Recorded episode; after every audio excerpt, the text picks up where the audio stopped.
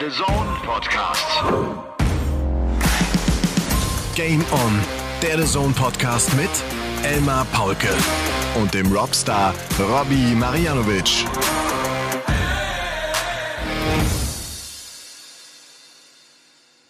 Ladies and Gentlemen, meine lieben Dartslauscherinnen, hier ist euer Lieblingspodcast, auch wenn die Welt und das Leben so viel Ungewisses hat in diesen Zeiten. Wir sind für euch da, auf uns ist Verlass. Auch an diesem Game On Tag senden wir und ähm, auch wenn die Zeit irgendwie so rast und wir auch schon wieder im Oktober sind, äh, die Folge Nummer 119 von Game On, dem The Zone Podcast, äh, läuft an diesem 4. Oktober 2022 und man spürt und man riecht es förmlich, es, sie ist noch ganz warm. Denn wir nehmen diese Folge Montagnacht auf. Jetzt, da die Katzen alle grau sind. Und ich freue mich sehr, dass dieser Experte von spitz wie ein Pfeil, stumpf wie ein Bord wieder mit dabei ist. Das ist, das ist mein, meine Lieblings, äh, mein Lieblingstitel meines äh, wahrscheinlich irgendwann neuen Podcastes. Äh, Robby Marianovic ist da. Und ich finde, er sieht eigentlich, äh, obwohl es 1 Uhr 21 ist, äh, er sieht eigentlich einigermaßen frisch aus. Dabei war es ein langer Dartsabend, denn Tag eins des World Grand Prix ist gespielt. Ja, hallo Elmar, ich grüße dich natürlich und alle Dartslauscher, die mal wieder dabei sind. Äh, freut mich, wieder dabei sein zu dürfen. Und äh, der Schein drückt, ich bin müde. Ich bin wirklich müde.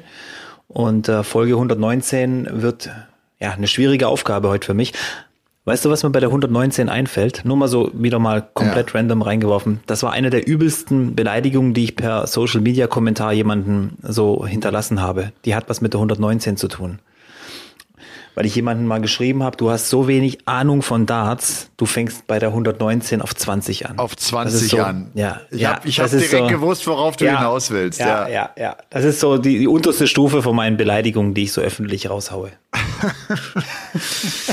heute äh, war ja der Tag der deutschen Einheit und ich habe mich heute Morgen von meinen Kindern überreden lassen, doch noch auf die Wiesen zu gehen. Ich war heute vier, fünf Stunden auf der Wiesen und äh, es war total schön es war ja äh, endlich nochmal ein schönes Wetter und nachdem es hier viel geregnet hatte, war es echt ein Sonnentag und es war zwar rappelvoll äh, auf dem Oktoberfest, aber für die Kinder war es geil. Mir hat's echt auch Spaß gemacht. Du sind viel, viele Fahrgeschäfte äh, haben wir abgeklappert, also weniger ich als die Kinder.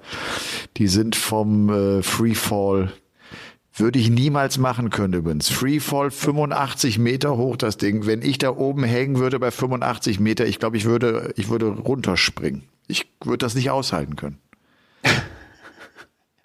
ja, mich kannst du mit sowas auch jagen. Also ich sehe das gar nicht ein. Aber ich finde es äh, so, so cool, dass Kinder da überhaupt sich überhaupt keine Gedanken drüber machen. Das, die ja. machen das einfach. Weißt du, ich meine? Vielleicht ja, ja, sollten absolut. wir ab und zu mal ein bisschen mehr Kinder sein. Einfach mal machen. Was kann schon passieren, außer dass das Ding auseinanderfällt? Na gut, was passieren kann, da gab es ja letztens ein paar Videos, ne? Als ja. so ein Sitz mal eben auseinandergebrochen ist, darüber darfst du gar nicht nachdenken. Ja. Aber es war schön. Es war, war echt, äh, war, war cool, war gut. Und äh, dadurch vielleicht auch der Tag bei mir heute ganz schön lang, weil wir nämlich früh aufgestanden sind und jetzt äh, ist es äh, ja immer so beim World Grand Prix, die ersten zwei Tage sind lange Übertragungstage, weil acht Partien gespielt werden und wenn dann noch so ein paar äh, Matches äh, drin vorkommen, die in den dritten Satz gehen, dann, dann kann es echt lang werden. Aber das war ein Tag, der, finde ich, Spaß gemacht hat. Diese erste Runde, die äh, viele interessante Partien äh, trägt, ne? Die gute Matches dabei. Ja. Ja, ich fand's auch endlich mal wieder so ein, so ein richtiges Major. Weißt du, ich meine, nach dem World Matchplay, ich finde, das hat am meisten Stil irgendwie, am meisten Prestige, finde ich auch bei der PDC. Und der Modus ist halt so besonders, dass du einfach auch gespannt bist drauf. Weil es vor allem auch nicht so viel mit, mit äh, Anwurf und, und äh, wer den Vorteil hat beim Anwurf zu tun hat. Weil sobald einer drei Darts daneben wirft beim Doppel, ist eben das Ganze wieder neu gemischt von den Karten ja. her. Und ähm, ja, Pech so ein bisschen heute für, für Leicester war natürlich, dass Leicester City oder wie der Verein heißt, heute ein wichtiges Heimspiel hatte. Dass die Halle deswegen nicht ganz so gefüllt war, schätze ich mal. Ich weiß nicht, wie groß Leicester ist, aber ich denke mal, so viele Sportfans werden die auch nicht haben. Aber wie gesagt, ich bin auch schon gut im Feeling so. World Grand Prix gefällt mir. Ja, gefällt mir auch. Ist wirklich Ja. eines meiner Lieblingsturniere. Klar, so eine WM steht da drüber, logisch, weil es äh, eine größere Bedeutung hat. Aber der Modus Double In, Double Out ist, äh, ist super. Und äh, heute hat es ja schon wieder einen auch erwischt, ne? mit Luke Humphreys, der, der die Doppelquote nicht aufrechterhalten kann, der viel zu viele Darts äh, verspielt, um in die Legs reinzukommen, wird abgefangen von Chris Doby. Das sind einfach Matches, die gibt's nur beim World Grand Prix. Und das ist cool. Ja. Es kommt ja, es ist ja doppelt irgendwie. Auch Set-Modus ist ja was Besonderes und Ja. dann noch Double in, Double out. Also du kriegst es wirklich doppelt rein. Wenn es nicht läuft, dann, dann äh, ist es echt schwierig. Aber ich, äh, ich habe ja gehört noch, äh, Luke Humphreys ist wohl mit den Gedanken sowieso ganz woanders. So, äh, Der kriegt er- Nachwuchs, ne? Ja, der wartet ja quasi jede Minute drauf, dass äh, sich jemand meldet und sagt, es geht los. Und äh, da kann ich auch verstehen, dass man dann vielleicht nicht ganz so an Bord ist mit den Gedanken. Ja, bevor wir so ein bisschen genauer auf den ersten Tag äh, vielleicht eingehen, ähm, nochmal generell, also 25. Auflage des World Grand Prix, das ist ein Jubiläum. Seit 1998 gibt es dieses Turnier, das ja auch von Taylor äh, lange Zeit enorm geprägt worden ist, mit seinen elf Siegen. Es ist so unglaublich, wie viel der Mann gewonnen hat, ne? Ja. Und der hast ihn wieder äh, elfmal als Sieger drin und damit hat er auch mehr als doppelt so viele äh, Turniersiege als der Zweitbeste, als der Van Gerven. Der mit Ja. Fünfen auch nicht so schlecht dabei ist übrigens. Nö. Aber ich habe heute wieder gelesen, erster, erstes Preisgeld für einen World Grand Prix Sieg für Taylor, 9000 Pfund. Weiß ich mal, also preisgeldtechnisch ist, denke ich mal, Van Gerven, ich weiß nicht, ob er vorne ist äh, beim World Grand Prix, aber, aber schon, schon extrem, wie sich das geändert hat. 7.500 gibt's jetzt für, für, für Runde eins Ja, 130.000 dann ne, für den, für den Sieger. Ja. Die haben nochmal Also draufgepackt, ja. Ja. Und zum ersten Mal zwei Deutsche mit dabei. Ich stehe mal ganz kurz auf. Ich weiß, äh, Chips essen beim Podcast ist scheiße, aber es ist mir auch egal. Es ist einfach zu spät dafür. Ich habe so Hunger. Was, was, was isst denn du da? Eine Beefy. Ich habe heute nicht zu Abend gegessen und in weiser Voraussicht an der Tanke äh, Beefy gekauft, nachdem ich hier an den Supermarkt gefahren bin und dann vom Supermarkt fällt mir ein, es ist Feiertag. Vorher, also heute Nachmittag. Ich glaube, ich habe Ah, das ist 20 Jahre lang keine Beefy mir gekauft. Echt? Der Klassiker auf dem Weg, irgendwo Tankstelle, lange Fahrt, da musst du immer ein Beefy reinhauen. Ein Beefy? Ein Beefy, ja. Auf Riecht zwar nicht Fall. so gut aus dem Mund, wenn man so ein Beefy isst, aber ein Tod muss man sterben. Hast du Mundhorst? Ja. Ja, okay. Oder Maulhorst, wie es glaube ich heißt. Ich gehe mal ganz wie, kurz. Du, du musst jetzt ein bisschen Strecke machen, weil ich jetzt aufstehen werde, äh, Robby, und weil ich mir ganz kurz. Ja, äh, Chips, okay. Äh, ja, ja, ja, das. ja, dann, dann werde ich was los. Und ich werde zu was Hause los, ja. Okay, mach mal. Ja, ja. Nee, ich möchte die Gelegenheit einfach so ein bisschen ergreifen und mich bei ein paar Leuten bedanken. Vor allem bei den Leuten, weil ich heute wieder so eine kleine Fahrradtour gemacht habe mit meinen Kindern. Und mein allerherzlichster Dank geht eigentlich raus an alle, die noch blinken, wenn sie Auto fahren. Ich finde, das ist irgendwie so eine Sache geworden, das sieht man gar nicht mehr so oft. Und gerade seit ich so viel mit dem Fahrrad unterwegs bin, muss ich sagen, ich bin so dankbar an alle Autofahrer, die wirklich noch diesen kleinen Hebel links am Lenkrad betätigen und mir somit sagen und allen anderen, wohin sie fahren wollen. Das ist so eine Riesenhilfe. Deswegen nochmal vielen lieben Dank an alle, die blinken. Ja. Es gibt ja viele, äh, die aber so spät blinken, dass sie eigentlich gar nicht blinken müssten. Verstehst du? Die, die warten so lange, da, dann, dann kannst du es auch lassen. Dann, dann fahr einfach um die Kurve, dann ist es sowieso scheißegal. Das raff ich irgendwie nicht. Du musst ja, das ist ja ein Warnhinweis, dass jemand blinken wird. Ne? Also dieses, vor allem dann die, die, die erst bremsen und dann blinken. Dann kannst du es auch lassen. Das ist ja völliger Quatsch. Bestimmt, ja. Aber wie gesagt, der Wille zählt ja auch oft. Und wenn ich dann wenigstens sehe, okay, er wollte tatsächlich blinken oder hat irgendwann mal dran gedacht, auch wenn es zu spät war, dann zählt's für mich eigentlich auch. Von dem her Ja. musste ich mal loswerden einfach. Okay. Sag mal, So. World Grand Prix, Ja. wie bereitet sich der Profi darauf vor? Macht er was an, macht er was anderes, äh, weil's, weil das Doppel so wichtig ist? Mein Doppel ist ja immer wichtig. Doppel trainierst du ja immer so viel. Oder ist das Training eigentlich identisch? Ich glaube, es ist zum größten Teil identisch. Äh, ist echt eine Frage, die sich ja viele stellen. Bereiten sich die Profis wirklich darauf vor?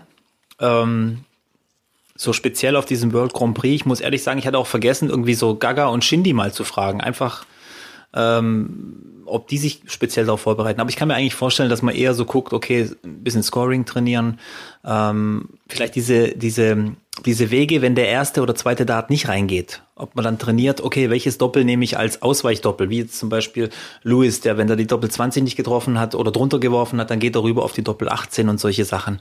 Ähm, das könnte ich mir vorstellen. Ansonsten fällt mir echt ein gutes Spiel. Ja, gut, nee, eigentlich gibt's kein richtiges finde, Trainingsspiel auch. Ja, nee, gibt's ich, ich, ich finde ja noch, der Unterschied ist ja auch, dass du diese zwei Big Point Momente nacheinander hast. Also du checkst das Leg und bist sofort dran und musst wieder mit einem mhm. wichtigen Moment, in einem wichtigen Moment agieren. Das ist ja ein anderer Rhythmus, ein anderer Spielrhythmus, den du hast. Ne? Ja. Ich glaube, ja. an den musst du dich gewöhnen so ein bisschen, oder? An das musst du vielleicht trainieren, einfach einfach oft spielen, ne? So im Vorfeld. Du brauchst noch mehr Fokus, weil du einfach diese drei, du hast ja in einem Leck drei Komponenten. Doppeltreffen zum Reinkommen, Scoring und dann wieder Doppel ähm, zum Auschecken. Und das haben viele heute nicht geschafft. Äh, wie zum Beispiel in Kim Halbrechts, der, der diese drei Komponenten einfach nicht zusammengekriegt hat in jedem Leck. Und das ist, glaube ich, das Schwierige, dass du quasi dreimal höchste Konzentration brauchst, um nur ein einziges Leck zu gewinnen. Und das ist, glaube ich, die Schwierigkeit. Wundert mich irgendwie auch, dass Peter Wright da zum Beispiel noch nie, war, stand er schon mal im Finale beim World Cup? Ja. Ich glaube nicht. Einmal. Doch, stand da, ja. 2018, glaube ich. Ja, ja aber eigentlich zu wenig. Für so einen Spieler, der so hoch konzentriert immer an die Sache rangeht und so fokussiert, komisch eigentlich, dass der nicht schon öfters äh, beim World Grand Prix, das ist eigentlich so, so, für mich müsste das fast eine Paradedisziplin sein für Peter Wright. Double in, Double out. Ist gut. Deswegen, ja, deswegen wundert mich das manchmal.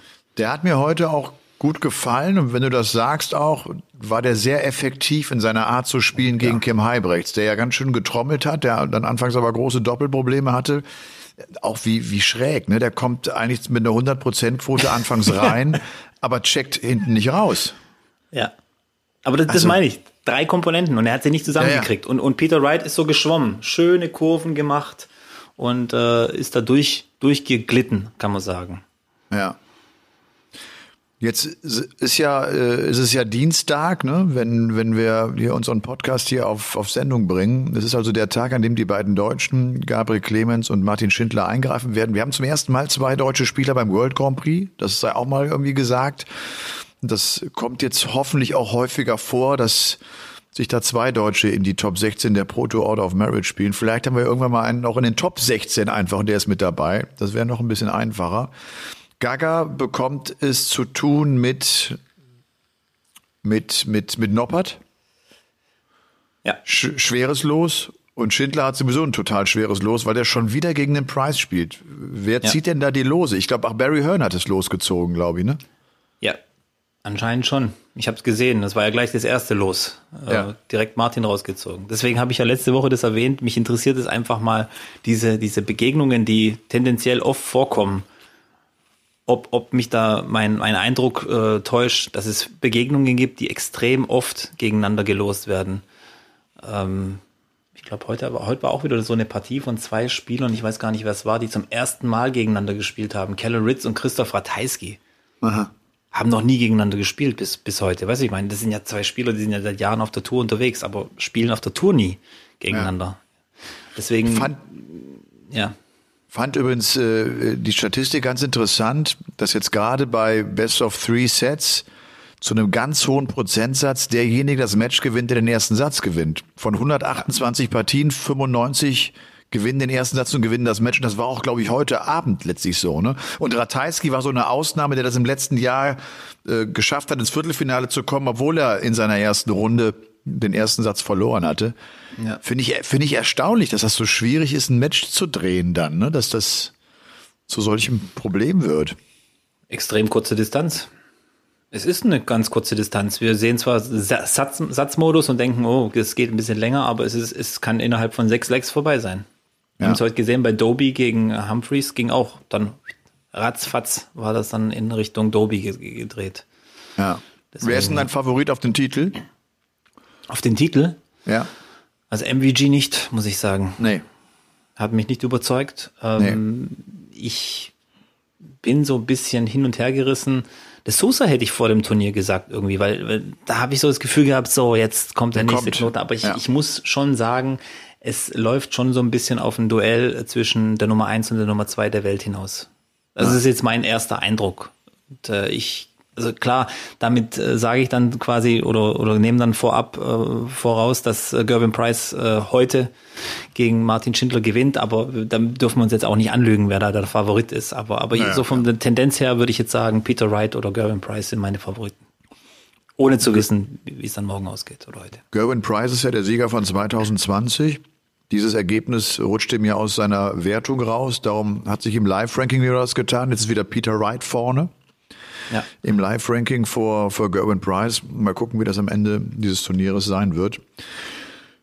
Ja, ich äh, glaube auch, dass es einer der großen Machen mit, man, man würde ja gerne irgendwie so einen, so, einen, so einen geilen Tipp abgeben, so einen Außenseiter-Tipp. Chizzy hatten ja einige genannt, aber der ist ja auch schon wieder raus, ne, gegen, gegen Demi Vandenberg.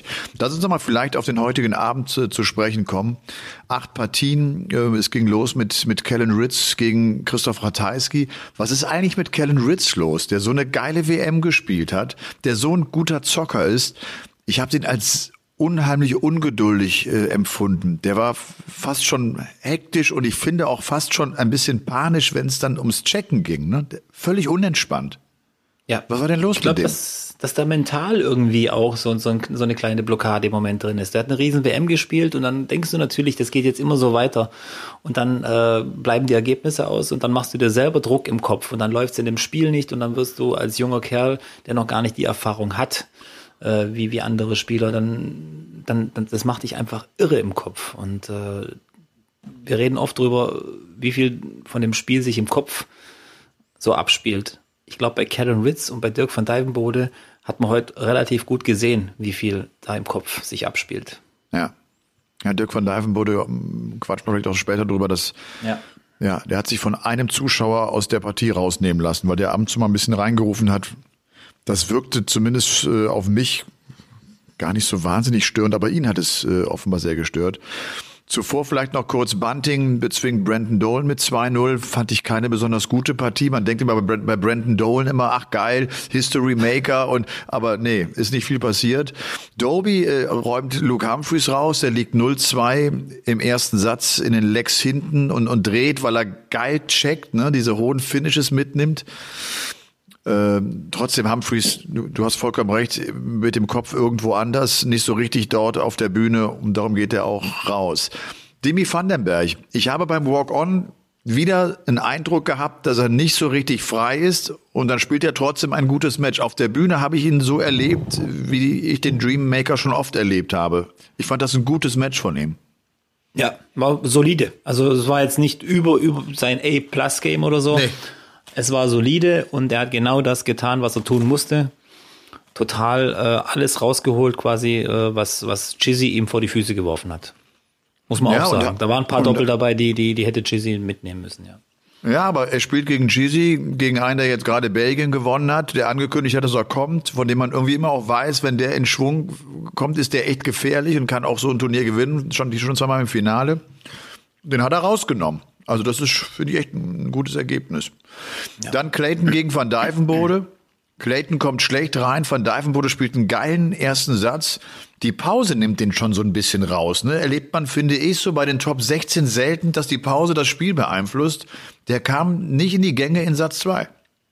Ja, die Pause ist ja immer wieder so ein Diskussionsthema, auch äh, für mich, finde ich, wem hilft sie, wem, wer, wer sehnt sich nach der Pause? Ich glaube, Clayton ist auch keiner, der sich jetzt nach der Pause sehnt oder so. Aber ich glaube, wenn die Pause nicht gewesen wäre, dann wäre Van Dijvenbode einfach über Clayton drüber gerannt. Also da wäre kein Halten mehr gewesen.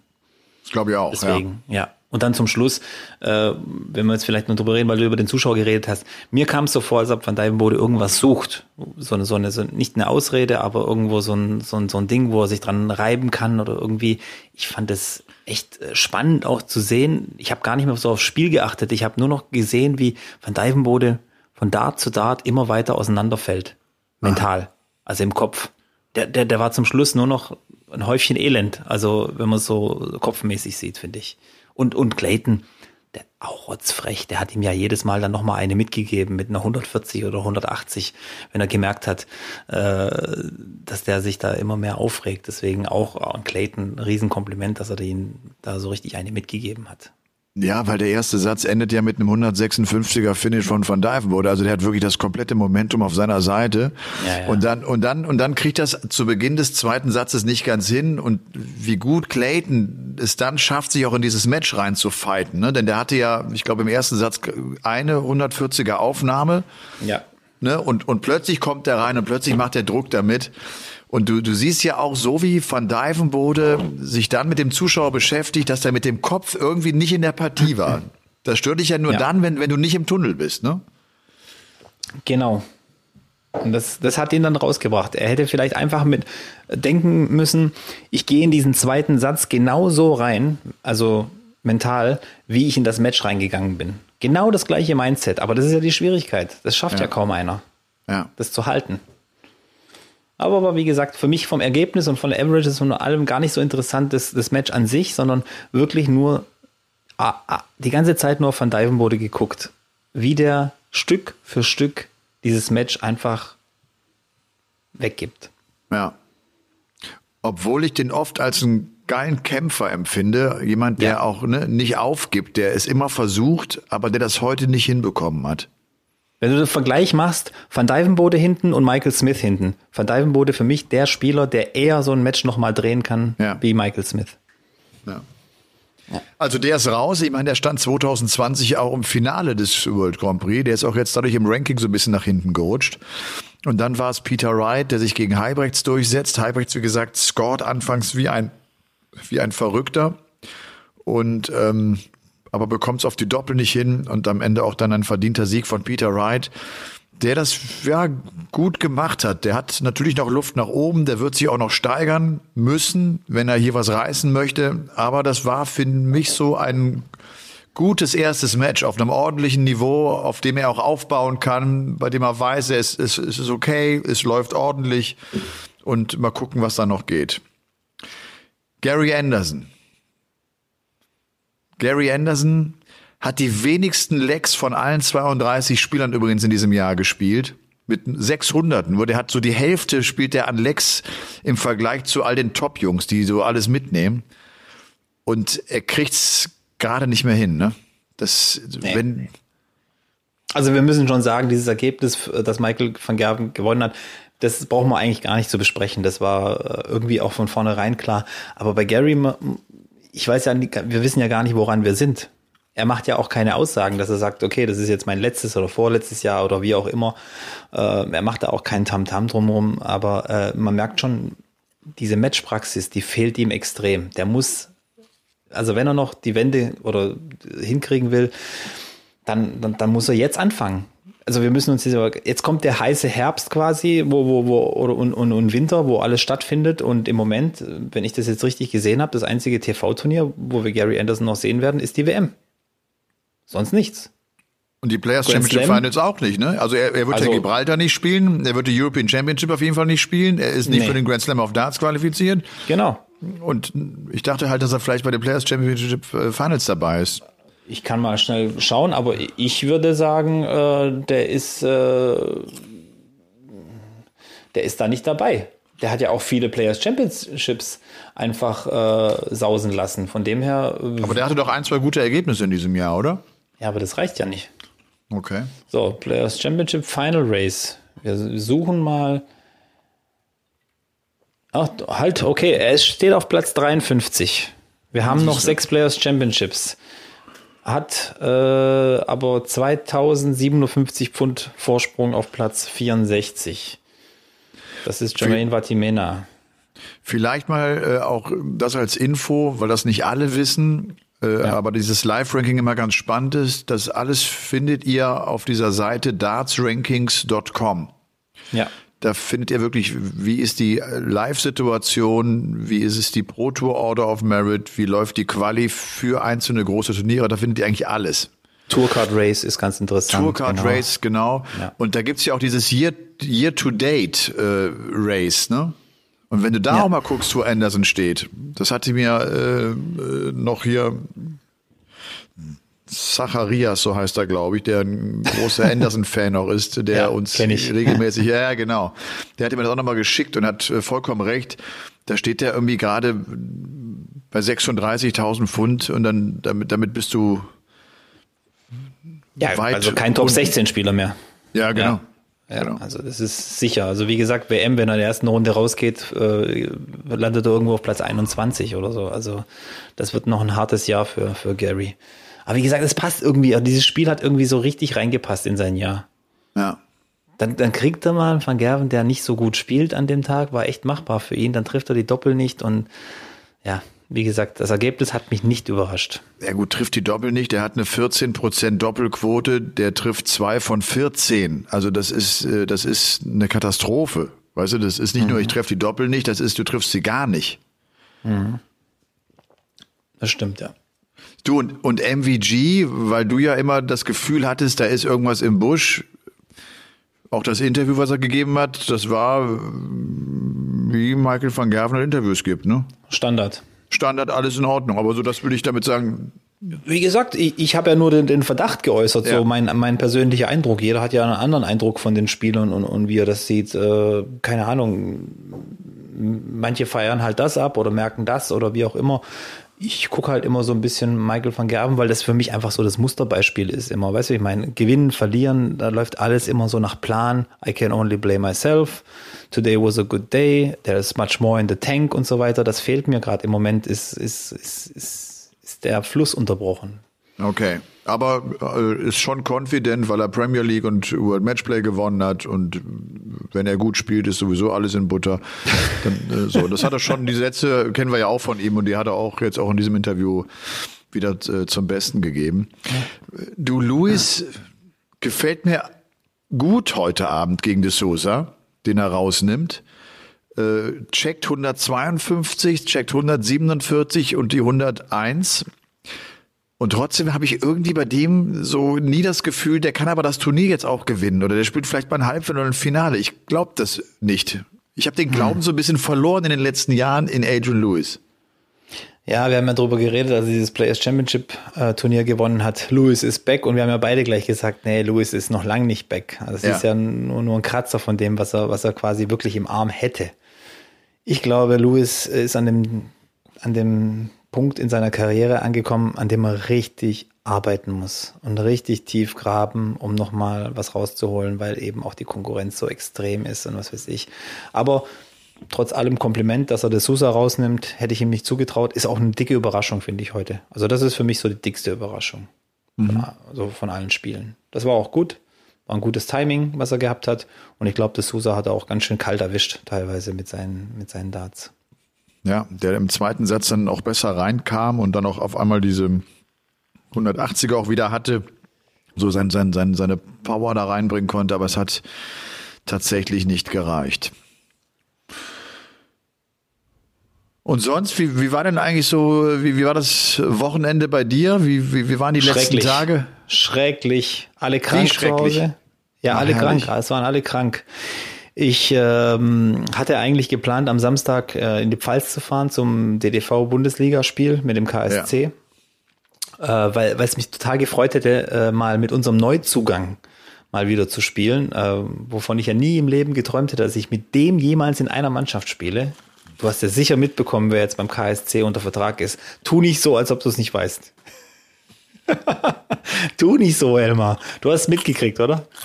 Ich hab Warte mal, was im Mund, warte eben. Ja. Kein geringerer als Roby John Rodriguez spielt jetzt tatsächlich äh, oh, in Deutschland der Bundesliga Darts. Ja, ja. Ist echt cool, oder? Ja, cool, cool, absolut. Und das Witzige war, das war so eine, so eine, ähm, also die Verpflichtung war relativ schnell, musste die über die Bühne gehen. Und natürlich das Trikot für Roby John, weil wir haben alle Trikots mit Namen drauf, war noch nicht, war noch nicht fertig einfach. So, und wer, muss man eben gucken, wer hat die gleiche Größe wie Roby John Rodriguez, trikotmäßig? Du. Nur ich, nur ich, ja. Was ist das? XS oder was? So, dieser Podcast ist hiermit beendet, weil. nee, ich trage M.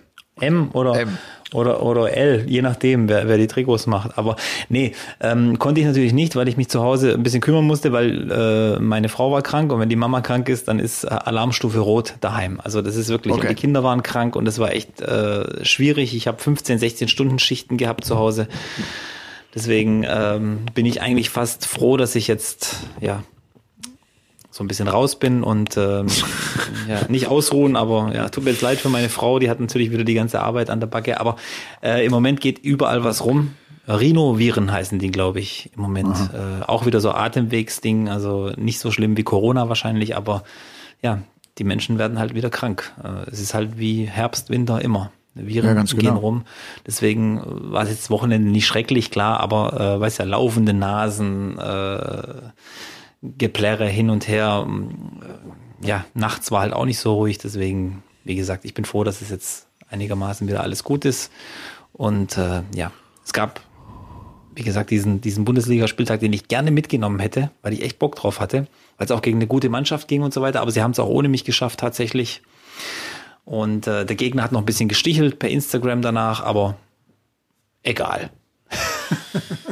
Ich war ja am Freitag nochmal in Erfurt, weil ich beim Fernsehgarten Ah, ja, dabei ja, war. ja, Das hat stimmt. Bock gemacht. Waren äh, nette Promis. Ich habe den äh, Simon Gose Johann zum ersten Mal kennengelernt. Der sagt ja was, oder? Der hat ja früher mit Elton. Der Name, hat, das ist ja so Ja, einer, ja, ja, der, jetzt- jetzt- Ne, der, der völlig sch schmerzfrei äh, so Challenges angeht. Ja. Und ich kannte den gar nicht. Ich dachte, das wäre ein größerer Chaot oder so, so mehr so ein Draufgänger. Und der ist ein ganz netter Typ, echt nett mit dem unterhalten. Äh, war, hat mich sehr gefreut. Mit Lutz van der Horst war noch da. der hat so Pranks früher gemacht, wo, wo, wo Ja, ja, so genau. grenz, grenzwertig waren. Also wo dann Immer wirklich auch. immer grenzwertig, ja, ja, ja. ja. Wo du vielleicht heute ja vielleicht nicht mehr so machen kannst, würde ich sagen. ja, genau. Oder? Schiebt Ja, sich so ja. eine Banane in die, in die Boxershorts rein und ja, ja, genau, sowas. Und äh, Ja, ja. schon lustig, ne, so, äh, aber auch ein eigener Humor, ne, so der, der nicht bei jedem War das- funktioniert. War das der Fernsehgarten mit Helene Fischer? War die auch da? Oder, oder habe ich jetzt was durcheinander gebracht? Nee, Helene Fischer war nicht da. War nicht da, okay, alles klar. Nee. Aber es war auch, wir hatten ein, schön, ein schönes Wetter auch zum Glück und das war, war cool, hat Spaß gemacht, war, war, eine, war eine nette Sache. Du dann Bahnfahrt zurück, brauchst aus Erfurt, was ich, was mich total überrascht hat, brauchst du nur äh, zwei Stunden nach München. Äh, Ich bin um halb acht, glaube ich, in die Bahn rein. Ich dachte, ich wäre um halb zehn in München. Ich war um 23.45 Uhr in München weil wir dann über Nürnberg machst du kurz Halt, fährt die Bahn weiter, dann hält sie an. Dann finde ich immer schon die Durchsage so geil, dass das ein äh, nicht planmäßiger Halt sei, was man als Fahrgast schon vermutet und äh, irgendwie ahnt. Und dann kommt die Begründung, äh, das dauerte auch dann mit der Begründung und dafür entschuldigte sich immer schon der Schaffner, der die Durchsagen machte, die so kurios waren, dass tatsächlich das gesamte Abteil in diesem Großraum äh, mit einem Lachkrampf da saß, bei allem Frust, den man hatte, weil man ja äh, nach München wollte. Und dann kam irgendwann die Erklärung, dass eine Brücke auf dem Weg äh, jetzt nach München nicht befahrbar sei und man sich dazu entschieden habe, jetzt wieder zurück nach Nürnberg zu fahren, um dann über Augsburg nach München, man sei dann halt um 23.30 Uhr da, also viel, viel später, ne? anderthalb Stunden später als, als eigentlich geplant. Und dann machte, das dauerte unheimlich lange, bis man wieder wusste, merkte, okay, jetzt geht die andere Rede wieder hoch nach Nürnberg zurück. Und dann plötzlich hielten sie wieder an. Und dann sagten sie, ah nein, die Brücke, man kann die doch befahren. Und dann sind sie wieder nach München gefahren. Und dann sind wir über die Brücke gefahren und dann war irgendwie das Problem gar nicht da, von dem sie gesprochen hatten. Und dann waren wir trotzdem erst um 23 Uhr äh, 30 in, in München. Pass auf. Und dann hatte mein Zug, ich muss ja noch einen Anschlusszug nehmen jetzt zum Ammersee raus, hieß es dann, der würde um 23.44 fahren. Und das kotzt mich echt an an der Deutschen Bahn. dann habe ich diese App und sehe 23.44, denke, ach super, geh jetzt doch kurz und hol mir eine, eine Leberkassemmel dann schaffe ich das alles. Ich kenne, ich weiß ja genau, wie lange ich da brauche und bin um 42 an dieser Bahn und stehe da und will gerade einsteigen, fährt die los. Da ist die weg. Boah. Obwohl sie Zu 44, obwohl sie Warte mal, 44, ja, ganz genau. Die Deutsche Die fährt Bahn fährt zwei Minuten zu früh. als, los. als es bei mir in meiner App steht und äh, mir alles gesagt. Das heißt, ich musste nochmal eine Dreiviertelstunde warten, um dann um 0.30 Uhr, damit ich um halb zwei irgendwann zu Hause war. Ich dachte Ja. eigentlich, das war gut. Tja, die Deutsche Bahn ist halt für, für jede Überraschung gut. Wie gesagt, ich habe auch schon meine Erfahrungen damit gemacht. Ähm, ja. Ja. Aber dass sie zwei Minuten zu früh losfährt, das ist ja Wahnsinn.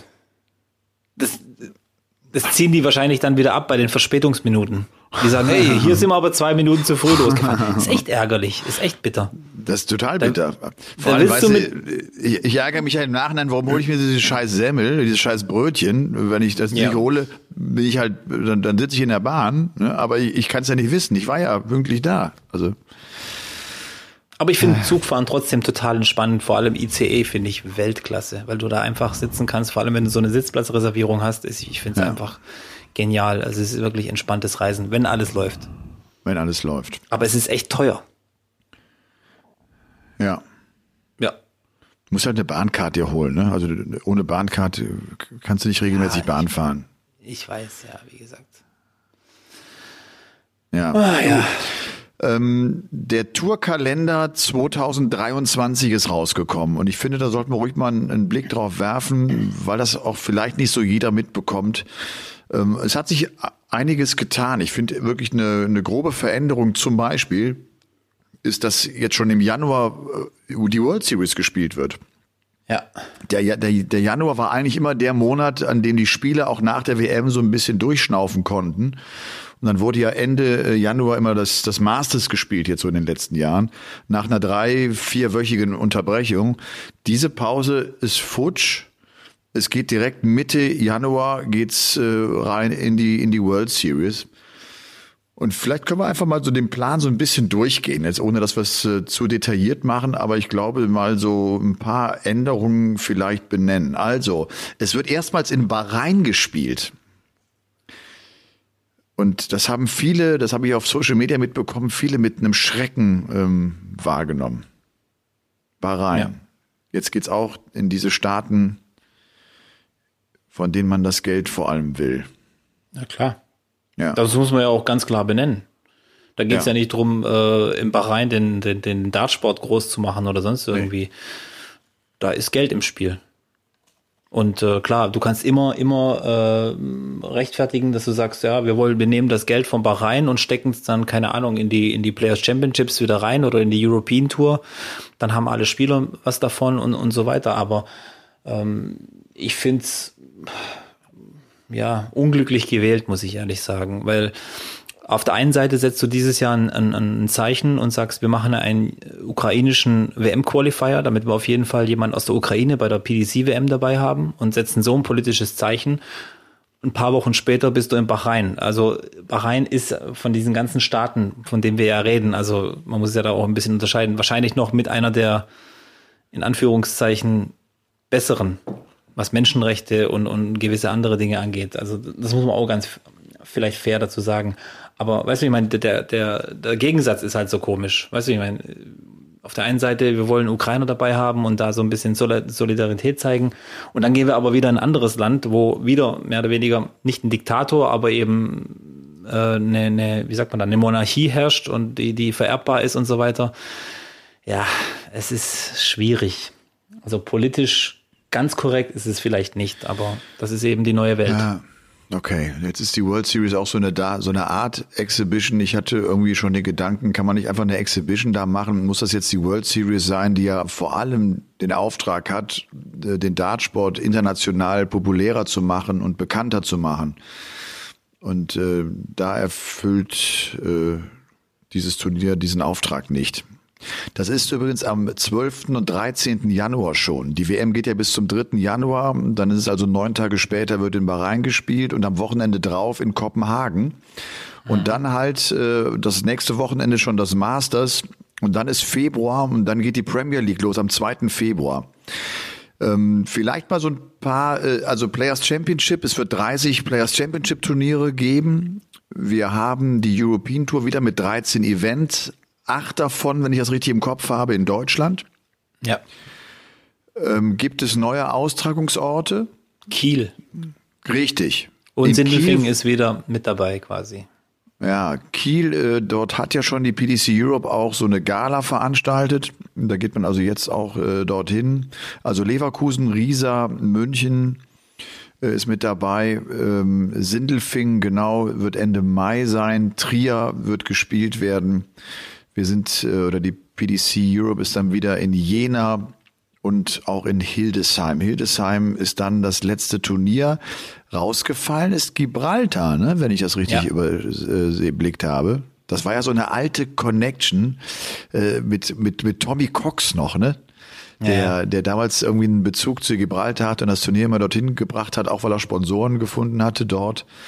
Tommy Cox ist ja äh, der, welche Position hatte der nochmal genau? Tournament Director. Das war der Turnierdirektor immer, genau, ja. Das ja. ist ja ein ehemaliger Phil Taylor Manager, der damals ganz groß in diesem Kampf dieser beiden großen Verbände involviert war, der ja wirklich.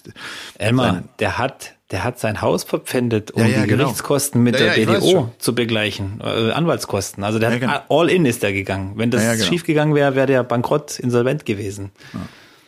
Oder hätte aufgehört zu arbeiten. Je nachdem, wie du es halt siehst mit der Insolvenz. Okay, also das ist die European Tour, die dann äh, die European Darts Championship, äh, wie auch in diesem Jahr, dann Ende Oktober in der Dortmunder Westfalenhalle das große Finale erleben wird. Und ansonsten gibt es noch irgendwas äh, Neues vom Kalender her? Hast du noch irgendwas, was dir aufgefallen ist? Nö, Berlin ist eben kein Premier League Finale mehr, sondern nur okay. ein Premier ja. League Spieltag, der neunte. Das müsste dann auch nach der Judgment Night sein, wenn ich das richtig sehe, oder? Ja, ist dann nach der Judgment Night. Das heißt, da ja. werden schon zwei eliminiert. Und ansonsten gibt's in den Niederlanden eben einen neuen Austragungsort. Aber das ist ja für uns jetzt eigentlich relativ egal, ob das jetzt äh, in Venlo oder in äh, Leeuwarden ist oder, oder sonst irgendwie. Ansonsten wieder die ähm, Players Championships machen auch wieder Halt in Deutschland. Finde ich gut. Challenge Tour nur leider nur ein Wochenende in Deutschland. Ja. Ähm, ist bisschen schade, glaube ich, für die ganzen Spieler, die auch so in der zweiten Reihe stehen, gerade aus deutscher Sicht wird wieder ein bisschen schwierig. Aber der Turnier, der, der, der Kalender ist ganz schön vollgepackt wieder. Also ich weiß nicht, äh, irgendwie habe ich gedacht, vielleicht wird das ein bisschen entwirrt. Aber allein schon, dass die, die Q-School ist wieder direkt Anfang Januar, am 9. am 9. Januar geht die schon los. Also ja. schon heftig, oder? 9. bis 15. Januar. 170 Tage, äh, glaube ich, ne? 170 ja. Tage äh, Live-Dart sozusagen auf dem Circuit der PDC. Das ist viel, ja.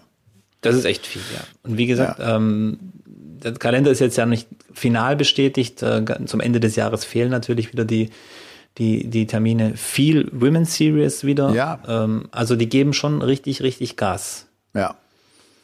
Bin gespannt. Ähm, aber viel, viel Änderungen gibt's ja wirklich nicht zu diesem Jahr. Außer, okay. dass jetzt im Bach reingespielt wird. Aber ich finde es schade, dass diese Ozeanien-Tour jetzt um ein, ein Spieltag weniger ähm, gemacht wurde. Aber ich fand, es hat schon Spaß gemacht da in Australien und, und, und, Neuseeland, oder? Diese drei Tage oder diese drei Wochenenden, wo da, wo da stattfanden. Ja, hat mir auch Spaß gemacht. Geht mir genauso. Finde ich auch. Ja. Ja, und ich habe auch immer so, der Januar war auch für mich immer so eine, ehrlich gesagt, so eine äh, Pause, die ich immer genossen habe und, und dass mal Ruhe ist. So, jetzt, jetzt geht's direkt also weiter. Das war der ja. Kalender. Oder ist der Kalender für das nächste Tourjahr auf dem PDC Circuit. Und ich glaube, wir können schon zum Paulke der Woche kommen, oder? Definitiv. Bin gespannt. Der Paulke der Woche. Ich habe gar keine Ahnung, was kommt. Ist auch ein bisschen unspektakulär, ehrlich gesagt. Der Paulke der Woche geht an Union Berlin. Union Berlin ist ja immer noch Tabellenführer der Fußball-Bundesliga. Und sie haben jetzt zwar verloren, ne, aber ich fand zum Beispiel auch den Tweet, den sie nach dieser Niederlage, sie haben gegen Frankfurt verloren, rausgehauen haben, spricht so geil für diesen Verein. Die haben dann einfach den Tweet rausgehauen, wäre ja sonst auch langweilig. Gern geschehen, liebe Bundesliga. Es ist die erste Saisonniederlage von Union Berlin gewesen. Und ich, ich mag Union, weil dieser Verein noch für Dinge im Fußball steht, die uns, glaube ich, immer mehr abhanden kommen. Für Ehrlichkeit, für Aufopferung, für Identifikation, auch für eine geile Fankultur. Äh, sie, sie, sie haben einen coolen Trainer mit Urs Fischer. Die Mannschaft ist wahnsinnig sympathisch. Ich, und ich habe ja auch ein bisschen Draht zu denen, weil wir schon zwei, drei Darts-Events gemacht haben und sieht danach aus, als würden wir auch im nächsten Jahr nochmal ein Darts-Event bei Union Berlin machen. Das finde ich cool, da freue ich mich drauf. Und ich war damals auch 2019 beim Aufstieg mit dabei. Relegation gegen Stuttgart und habt ihr ja mitgefeiert. Das war auch wirklich, das war sensationell, was da an Stimmung im Stadion war.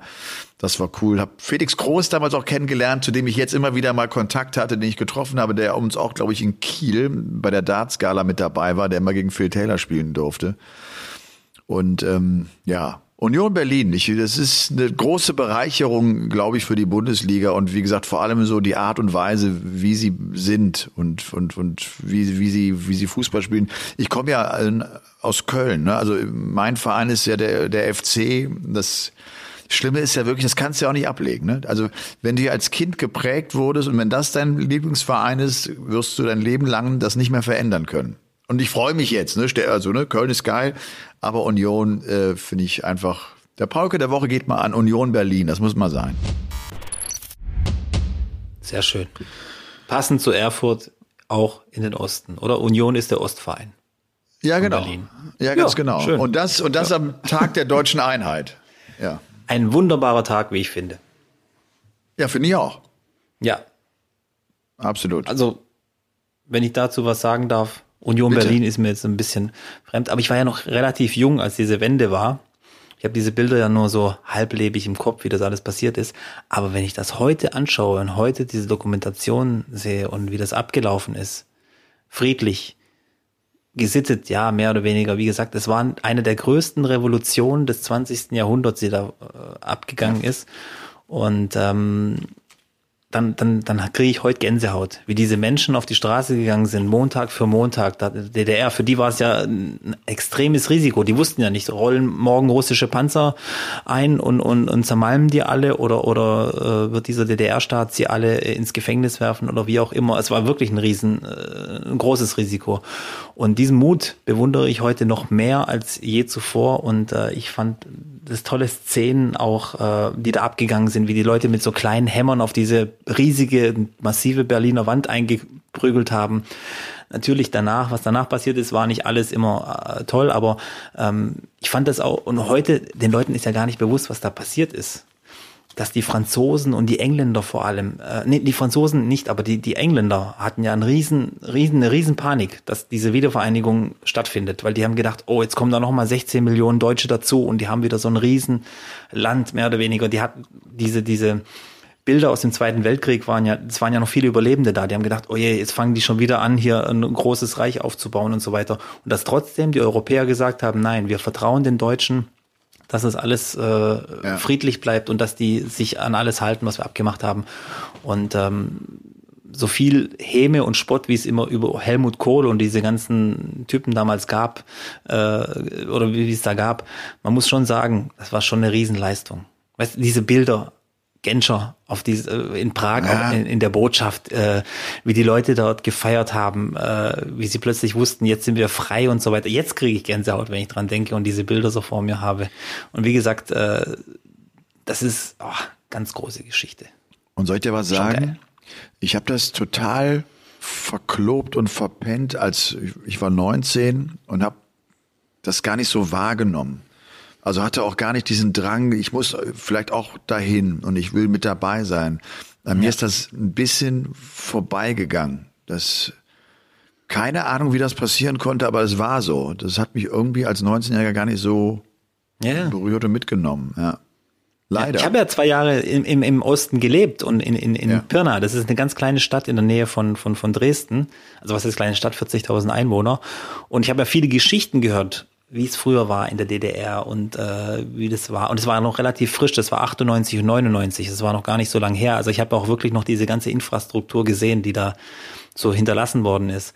Und äh, das hat mich äh, irgendwie total fasziniert. Auch, auch ganz, die Menschen waren komplett anders, wie ich sie eigentlich kannte. Ich habe auch viele negative Erlebnisse gehabt, muss ich auch ehrlich zugeben aufgrund von meiner Herkunft. Es war den Leuten halt fremd irgendwie. Aber trotzdem hatte ich damals schon das Gefühl, äh, so die Verpflichtung, denen zu zeigen, ich bin nicht so, wie ihr denkt. Deswegen, weißt du, ich meine, da ja. es war irgendwie eine, eine, eine, eine crazy Zeit, die ich da erlebt habe. Deswegen, aber trotzdem, wie gesagt, im Nachhinein eine ganz, ganz tolle Geschichte, Wiedervereinigung. Und ich rate auch wirklich allen Jungen damals, so ein bisschen zu recherchieren und zu schauen, was da passiert ist oder was da hätte passieren können, was es für eine für, für eine Zeit war.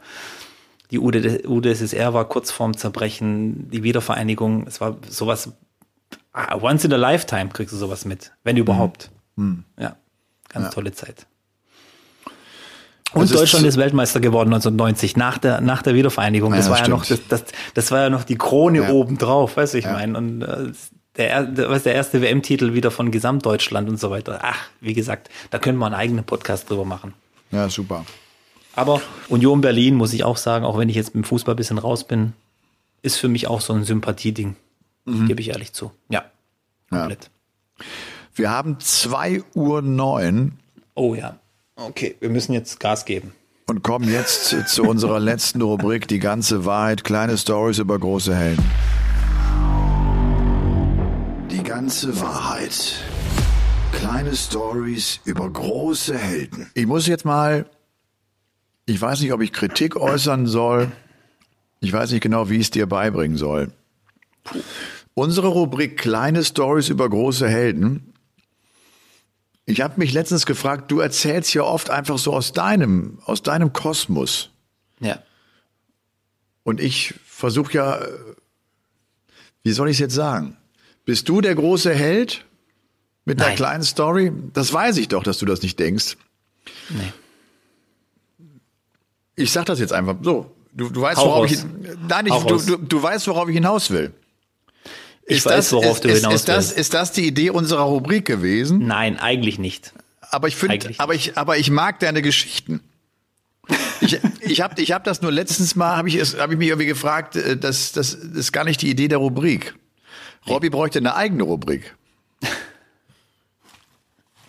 Nee, wir, äh, ich weiß schon, äh, worauf du hinaus willst. Äh, wir, wir, äh, ich ich versuche das ja irgendwie, ich versuche ja irgendwas zu erzählen, was ich sonst nie erzählen kann. Wo vielleicht in Übertragungen, wie wir jetzt heute zusammen ein, ein Dartspiel kommentieren, wo da kein, einfach kein Platz dafür ist. Und dann, dann Ja. fallen mir immer wieder diese Sachen ein. Und deswegen Und denke ich, das ist dieses super Medium hier, das mal rauszuhauen.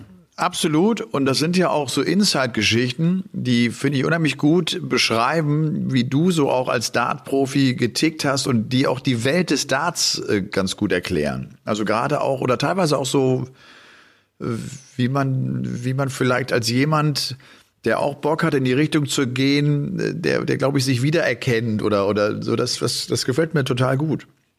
Du verstehst mich jetzt nicht falsch, ne? Ich verstehe dich nie falsch. Nee. Ja, das weiß ich nicht. Aber jetzt, jetzt da nicht. Nein, nein, ich verstehe schon, was du meinst. Aber wie gesagt, ich, ich, ich würde gern verallgemeinern. Ich würde auch gern mal richtig einen raushauen, weißt du, ich meine. Aber Was heißt das So- denn, richtig einen raushauen? dass ich einfach mal sage, heute geht's mal um ein Thema, mit dem ich vielleicht nichts zu tun habe, aber was mich tierisch nervt. Und das möchte ich jetzt einfach jetzt thematisieren in dieser Rubrik. Wo ich sage, das ist mal wirklich ein Held und, und, und äh, nee, Da, da, fällt das, Siehst- da, so, schon- da, fällt, schon, ja. da fällt in dieser Sekunde das Mikrofon von Ja, Robert da- da- Marianovic da auf den sind, das Tisch. sind, das halt, nee, wie gesagt, ich, ich, ich werde es in Zukunft ein bisschen anders halten. Nein, musst du auch gar nicht. Bleib doch einfach dabei. Ich bleib. Ah. Oh, wie du willst, wie du willst. Wie du, ist nein, wie, nein, wie du willst, nicht wie ich will. Nee, lass uns einfach Ich- mal einfach machen. Lass uns doch einfach machen. Wenn, wenn machen- sich irgendjemand okay. beschwert, dass die Rubri dass der Name der Rubrik nicht zur Rubrik passt, dann, dann kann er sich gerne Elmar-Paulke at Okay. Instagram äh, an dich wenden und äh, das ganze Ding. Äh, ich, ich bin ja immer gespannt so über deine Gedanken. Ich, ich- mir geht's gar nicht um die Geschichte, sondern wie du Dinge einordnest. Okay. Wenn du, wenn Ich- du über Russ Bray erzählst zum Beispiel, dann will ich wissen, wie sieht denn der Elmar den Russ Bray? Also für mich persönlich. Ja. Oder sieht er denn so, wie andere ihn vielleicht auch sehen? Ich rede ja auch mit anderen Menschen. Oder, oder, oder, oder diese, diese Sachen, dass einfach mal ein George Noble erwähnt wird irgendwo. Weißt du, ich meine, das sind, das sind, das sind Helden. Das, das sind Menschen, die gehören mehr in den Vordergrund. Es, weiß ich meine, ich würde, Ja. irgendwann werde ich auch mal über irgendeinen Schreiber erzählen, den ich dort, weißt du, das sind Menschen, die begegnen dir tagtäglich im Fernsehen, wenn du bei diesen Dartsübertragungen, über die wissen wir gar nichts. Und das ist mir eben wichtig. Ja. Ja, das ist jetzt ein bisschen alles wirres Zeug, was wir reden, ich weiß, aber. Nein, ist Menschen- nicht wirr. Ist nicht wirr. Ich habe ja so ein bisschen das Problem, A, tue ich mich schwer, wenn ich Geschichten erzähle, die ich auch schon in irgendeinem Buch verfasst habe, weil ich immer denke, das haben ja viele gelesen, die uns auch hören, und dann langweile ich die damit. Und ich habe zum Beispiel letzte Woche, als ich über Andrew Gilding, das ist ja, das ist ja eigentlich eine ganz unspannende Geschichte gewesen. Ich habe mir den Podcast aber nochmal angehört, weil ich das auch für mich so wissen wollte, wie, wie ich das als Zuhörer empfinden würde. und fand das äh, gar nicht so schlecht, weil das ja auch, glaube ich, viel sagt über Andrew Gilding, ohne dass man wahnsinnig viel über ihn sagt. Ja. Aber weil man sich das, glaube ich, oft fragt, wie, wie, wie ist der? Wie, wie, wie erlebt man den, wenn man den privat trifft? Und wenn das einer ist, äh, ne, wie ich ihn beschrieben habe, dann fühlt man sich vielleicht auch bestätigt oder, oder sieht ihn vielleicht und erlebt ihn vielleicht auch ein bisschen anders, wenn man ihn das nächste Mal äh, dann äh, auf der Bühne sieht. Genau. Und ich, ich vielleicht ziehe ich das jetzt so durch. Ich gehe jetzt so Spieler für Spieler, wie ich so meine ersten Treffen, wie, wie, wie erlebe ich die privat und was für einen Kontakt habe ich zu ihnen und an wen komme ich näher ran und ne, so. Bei mir ist es heute Dave Chisnell. Nach dem Sieg jetzt auch von, von, von Belgien erzähle ich gleich mal so ein bisschen über Dave Chisnell. Aber fang du doch mal an. Okay.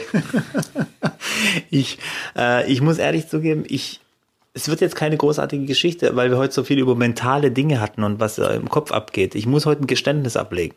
Tatsächlich, weil ich ja immer wieder so ein bisschen konfrontiert wurde mit diesem Thema Mentaltrainer. Und das ist ja so ein Thema, was nicht ganz so, wo, wo, wo er keiner rausrückt, wirklich von den Spielern, was er da macht. Wenige Spieler, sagen wir mal so. Ja. Ich bin sicher, dass einige Spieler zum Mentaltrainer gehen. Aber, aber, ich, ich, aber ich finde, inzwischen ist es zumindest so, dass man weiß, einige arbeiten mit Mentaltrainern. Ja, aber bei MVG weißt du es nicht. Das stimmt, aber Obwohl es, gab, es offensichtlich ist. Es gab früher, man, man wusste, dass Barney äh, mit Mentalcoaches gearbeitet hat, aber so das, das gab ja. keiner zu, weil das als Schwäche dargestellt wurde.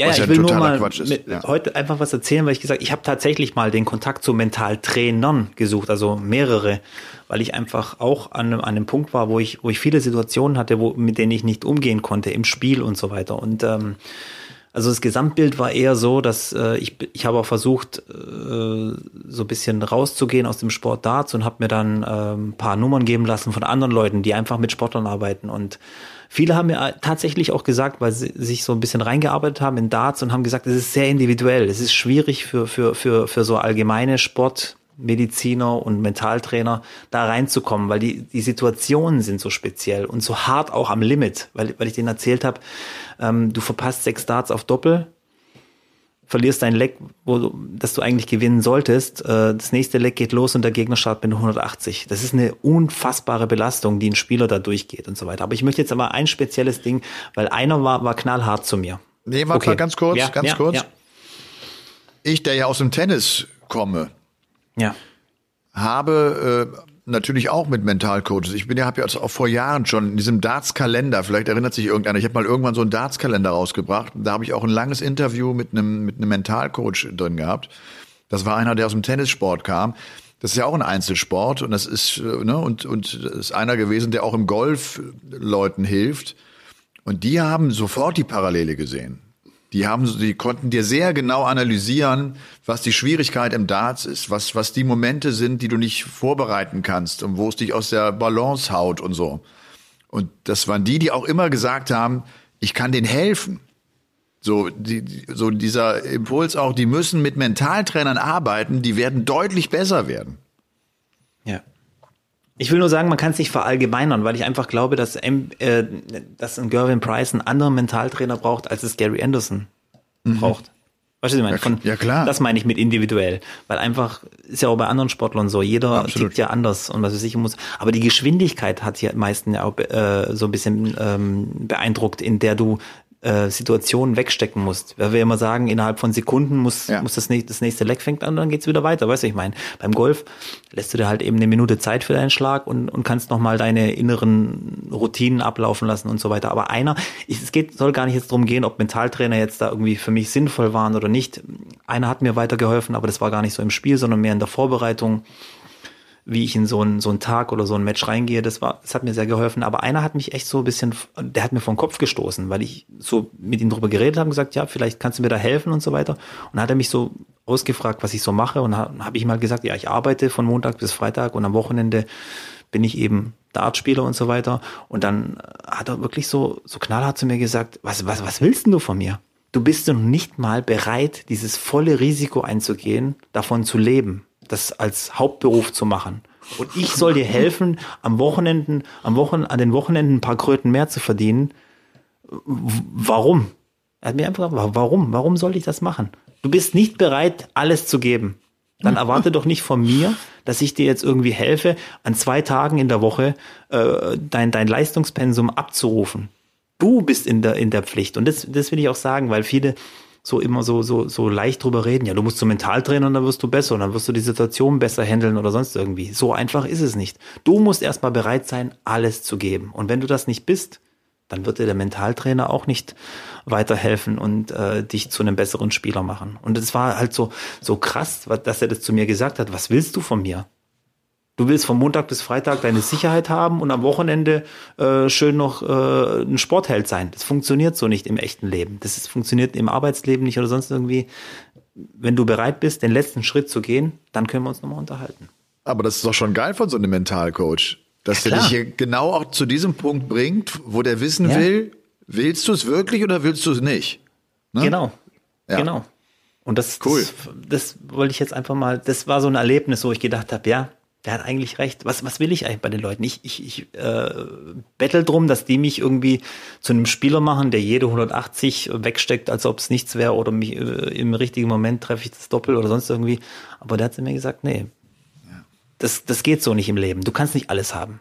Und das ist wieder der Punkt, so diese erste Darts-Generation, äh, der äh, André Welges, der Gian Artuts, der Shorty Seilers, ne, die ja gut waren, die dann auch Kontakt hatten zur PDC, die auch dachten, sie mischen mit und die immer diesen Punkt hatten, ja, ja, wenn ich einen Sponsor, wenn ich Geld hätte, dann Ja. würde ich auch besser sein. Ne? Nein, es ist andersrum. Du musst gut sein, dann kriegst du auch Geld, dann hast du auch einen Sponsor da. Aber geht ja so ein bisschen in eine ähnliche Richtung, ne? zu sagen, hilf mir doch. Äh, Ich, ich, ich hau noch nicht alles rein, aber wenn ich, wenn ich ja merke, ich werde dann mit deiner Hilfe gut, vielleicht werde ich einen Schritt gehen. Nein, du musst diese Entscheidung vorher treffen, wenn du das Genau. wirklich vorhast. Genau. Ne, das ist eine, ist eine falsche Reihenfolge an, an Prozessen, die man gehen will. Und diese, diese gute und richtige Reihenfolge musst du einhalten, sonst wirst du niemals zum Profi werden. Ja. Ja. Ganz genau. Vielleicht vergleichbar mit Fußball, wenn du Fußballprofi werden willst und du bist in den ganz, ganz jungen Jahren, 14, 15, 16, deine ganzen Kumpels gehen am Freitag vielleicht irgendwo hin, machen Hauspartys, betrinken sich, Mädels hin und her. Wenn du nicht schon im jungen Alter bereit bist, alles dafür zu geben und am Freitag auch um halb zehn ins Bett zu gehen, dann wird's nicht weit gehen. Auch Genau. Fu- äh, ja, Weil du mal auch so. dann, weil du auch dann später in anderen Momenten auch nicht verzichten würdest. Ne? Du, Genau. du, du, du musst so fokussiert auf deine Karriere sein, dass du vieles andere zur Seite schiebst und das keinen Einfluss auf dein Leben hat.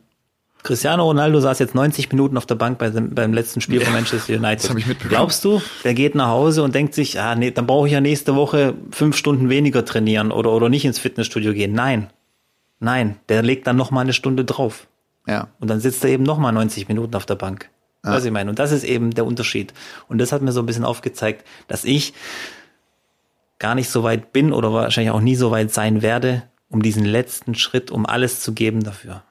Jetzt sowieso nicht, aber wie gesagt, äh, war wahrscheinlich einfach nicht bereit. Und äh, das ist schwierig Vielleicht, vielleicht warst du zu alt dafür. Ja, Vielleicht muss man jünger sein. Ich finde ja äh, jetzt in einem Alter, wo auch jetzt äh, in, in dem Max zum Beispiel ist, Anfang 20, wo du noch noch nicht noch keine Kinder hast, äh, wo du so eine Freiheit hast zu sagen, komm, das mache ich jetzt zwei drei Jahre.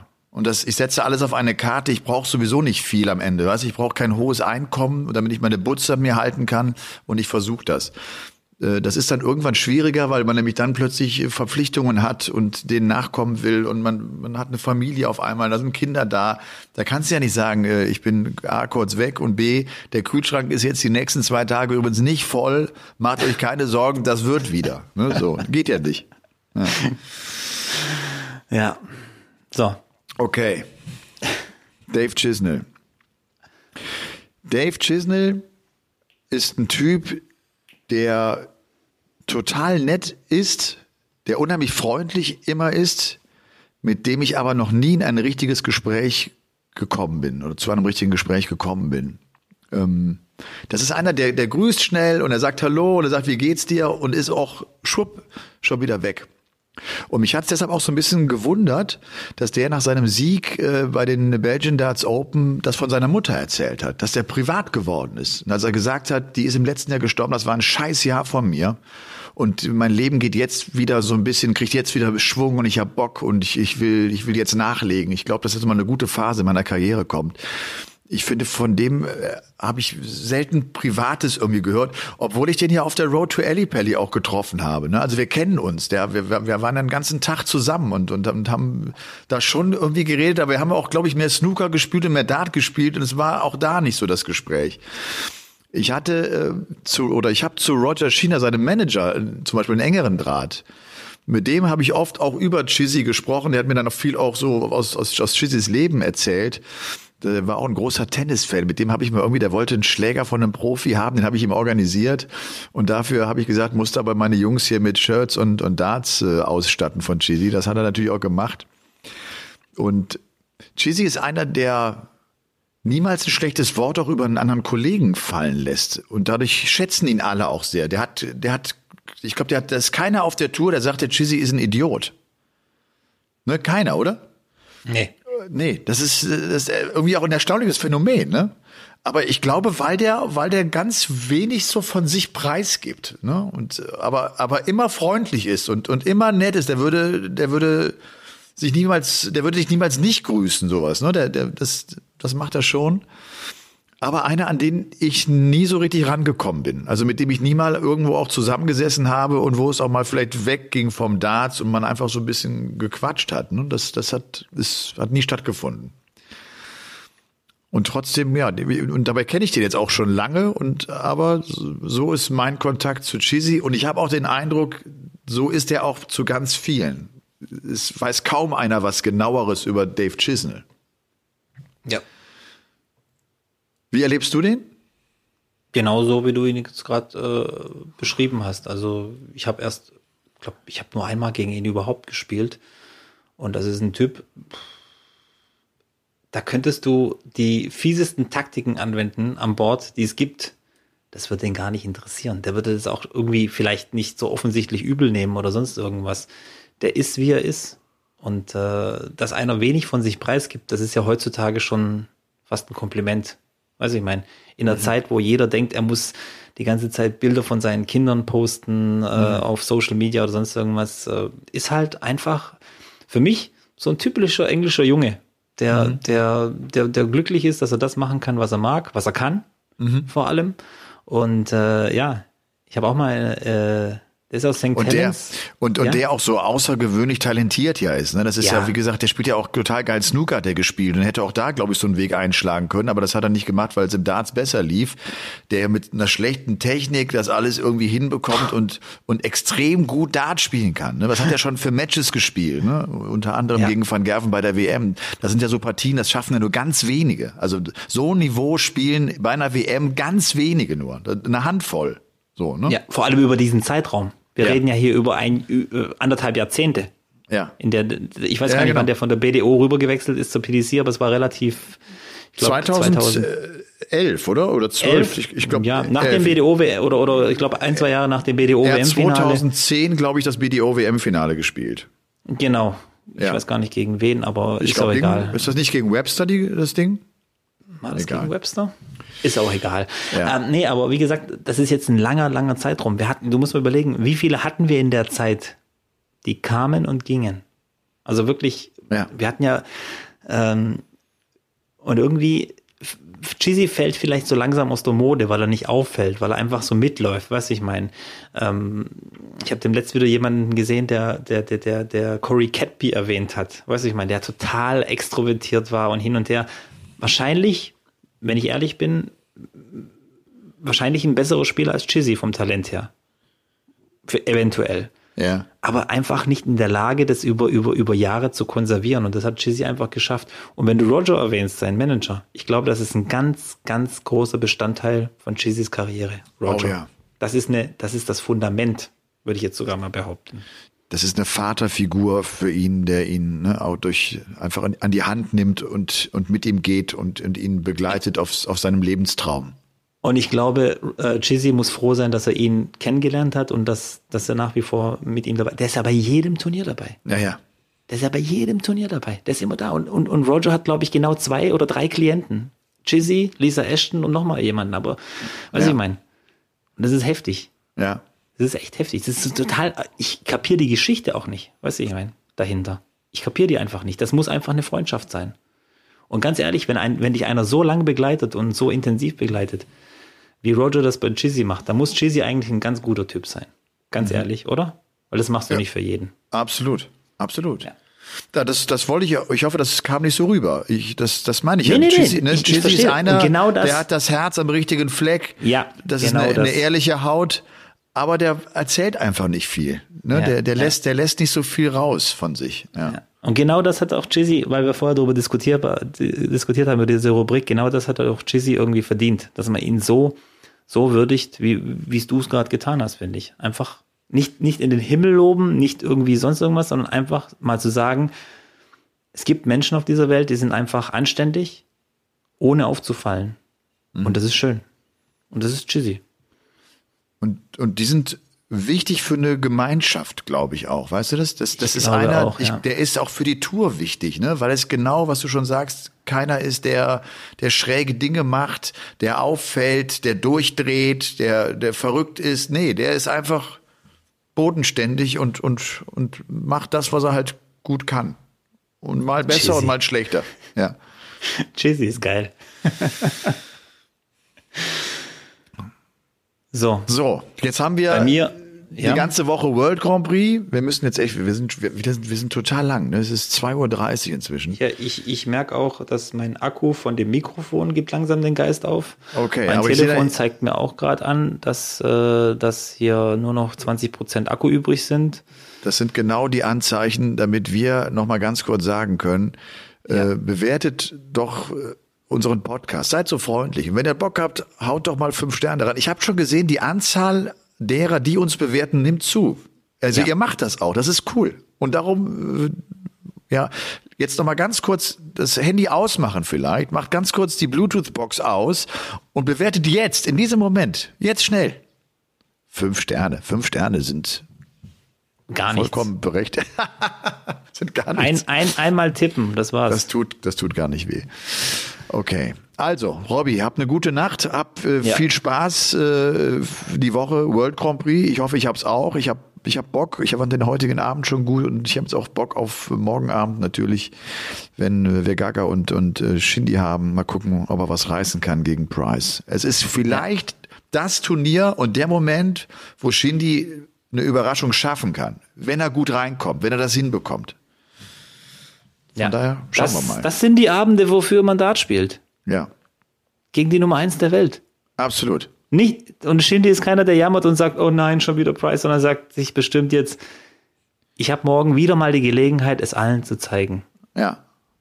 Und das, das ist cool. Das ist gut. Ja. Also habt eine gute Woche. Ich hoffe, ja. ihr, ihr lauscht äh, unseren Übertragungen. Es werden übrigens äh, beide Zone, also morgen noch mit René, dann ist Lukas wenig für zwei Tage da und dann kommt der Maximizer von Freitag bis Sonntag. Das mal ja. so aus der Zone-Sicht. Und es soll noch einen anderen Sender geben, wo es läuft, aber ich habe keine Ahnung, wie der heißt. Das ist mein Problem. Ich, das sind die, die Wirren der Welt. Also ja. das äh, wird, wird keiner rausfinden. Ja. Darf ich noch jemanden grüßen? Ja, du grüßt so gerne am Ende mal einen noch. Ne? Ja, mach gerne. Ja, ich, ich, ich grüße heute jemanden, von dem ich weiß, dass er niemals im Leben einen Podcast gehört hat und auch niemals hören wird. Da bin ich mir ziemlich sicher. Aber vielleicht irgendwann in der Nachwelt wird es irgendwer hören ich grüße einfach mal meinen Vater, auch wenn er das nie hören wird. Und ist ihn überhaupt nicht interessiert, was ich mache. Zumindest hier in, in, in, in der Dartswelt. Okay. Aber ich grüße ihn einfach mal. Das den alten Mann. Den alten den Josip. Den Josip, ja. Wie alt ist der? Der ist 70. Aber der hat doch voll Zeit, um Podcast zu hören. Das ist doch eigentlich genau sein Medium. Du musst ihn dazu mal bringen. Nee, ist er nicht der Typ für. Der hat, äh, der hat noch nicht mal ein Handy. Also ich meine. Brauche ja nicht. Kann es ja auch über einen Computer machen. Oder das ist ein Mann, der ist mit 16 Jahren von zu Hause weg und nach Deutschland gezogen zum Arbeiten. Mit 16. Jetzt kannst du dir überlegen, was du mit 16 für ein Risiko eingegangen bist. Ja. Ich war mit 19 noch nicht mal in Berlin. Ja. Ja. Noch nicht mal in Berlin. Ja. Nee, mein Vater stand mit 16 Jahren am Münchner Hauptbahnhof und, und, äh, und sagt zu mir heute, Das war, ähm, an dem Tag wusste er, schon in der ersten Nacht wusste er, dass er dieses Land niemals wieder verlässt. Ernsthaft?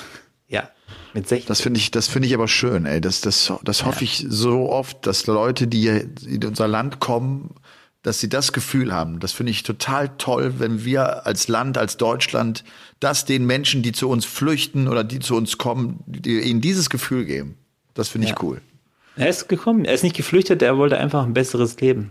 Ja. Und ähm, ich, ich bin ihm dankbar. Das war die beste Entscheidung seines, seines Lebens, weil sonst wäre ich nicht da. Ja. Aber gut. Also, Das Emma, schöner können wir diesen Podcast gar nicht beenden. Also, bis nächste Woche und äh, macht's gut und bewertet schön. Ciao. Ciao. Game On ist eine Produktion der Podcast-Bande im Auftrag von The Zone. Neue Folgen gibt's immer dienstags, überall, wo es Podcasts gibt.